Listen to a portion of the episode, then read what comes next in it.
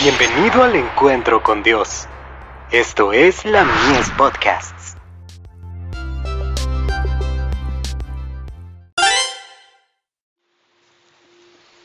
Recibiréis poder. Separar lo verdadero de lo ficticio. Vendrá tiempo cuando no sufrirán la sana doctrina, sino que teniendo comezón de oír, se amontonarán maestros conforme a sus propias concupiscencias, y apartarán de la verdad el oído y se volverán a las fábulas. Segunda de Timoteo capítulo 4 versos 3 y 4. Se está hablando mucho acerca del derramamiento del Espíritu Santo, y algunas personas han interpretado esto en tal forma que ha resultado perjudicial para la Iglesia. La vida eterna consiste en recibir los principios vivientes de las Sagradas Escrituras y en hacer la voluntad de Dios.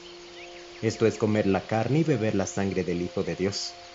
A los que hacen esto les son reveladas la vida y la inmortalidad mediante el Evangelio, porque la palabra es verdad, espíritu y vida.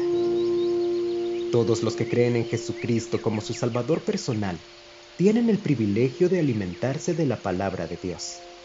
La influencia del Espíritu Santo convierte a esa palabra, la Biblia, en una verdad inmortal, que proporciona fibra y músculos espirituales a quien investiga con espíritu de oración. Cristo declaró, escudriñad las escrituras, porque a vosotros os parece que en ellas tenéis la vida eterna, y ellas son las que dan testimonio de mí. Juan capítulo 5, verso 39. Los que cavan debajo de la superficie encuentran las gemas de la verdad que están ocultas, y el Espíritu Santo acompaña al investigador fervoroso. Su inspiración fulgura sobre la palabra, estampa la verdad sobre la mente y le da una importancia renovada y actual. El investigador se siente invadido por una sensación de paz y de gozo que nunca había experimentado. Comprende como nunca antes el inmenso valor de la verdad.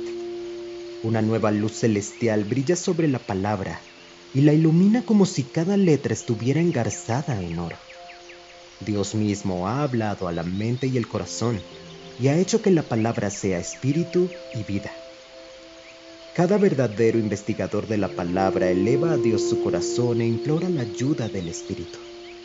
Y pronto descubre aquello que lo lleva por encima de todas las declaraciones ficticias de quien se considera maestro, cuyas teorías débiles y vacilantes no están respaldadas por la palabra del Dios viviente. Esas teorías fueron inventadas por hombres que no habían aprendido la gran lección, que el Espíritu de Dios y la vida están en su palabra. Si hubieran recibido de corazón los principios eternos contenidos en la palabra de Dios, verían cuán insustanciales e inexpresivos son todos los esfuerzos realizados para obtener algo nuevo a fin de crear sensación. Necesitan aprender los primeros rudimentos de la palabra de Dios. Después de eso podrán poseer la palabra de vida para el pueblo, que pronto distinguirá la paja del trigo porque así lo prometió Jesús a sus discípulos. Mensajes selectos. Tomo 2. Páginas 44 y 45.